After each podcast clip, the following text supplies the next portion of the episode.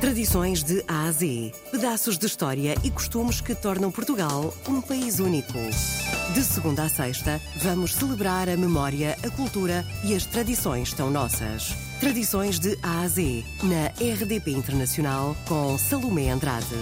Entre 8 e 17 de outubro, Águeda será o centro da gastronomia doce do país e estão preparadas muitas horas de música para todos os gostos. Ricardo Pereira é o representante da Associação Val Domingos e vai estar aqui à conversa comigo nas tradições de A a Z. Hoje vamos falar sobre a Feira das Lambarices. Tradições de. Todos os nossos projetos têm um propósito, que é a inclusão da nossa comunidade e promover a união das pessoas. Eh, Eu, eu sou empresário de profissão, tenho uma, uma pequena empresa, temos pessoas empregadas, temos pessoas que têm doutoramentos, não importa. A ideia é nós criarmos projetos comuns para hum, fazermos a integração de todos e, e metermos todos ao mesmo nível.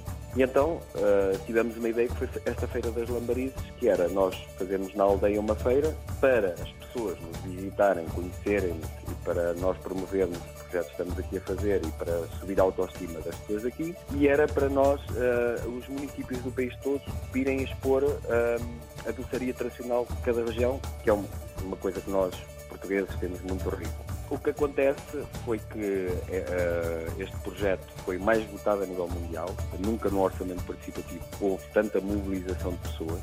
Foi mesmo muito votado a nível nacional. Nós somos uma aldeia com 200 e tal habitantes eh, e, no entanto, este projeto penso que teve cerca de 20 mil votos.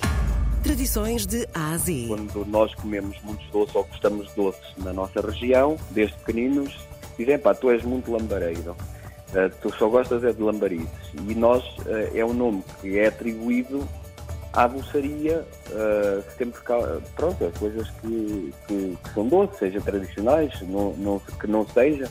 E nós uh, escolhemos esse valor para esse nome, porque primeiro era um nome diferente também e era um nome que nos fazia recuar no tempo, ao nosso tempo de infância.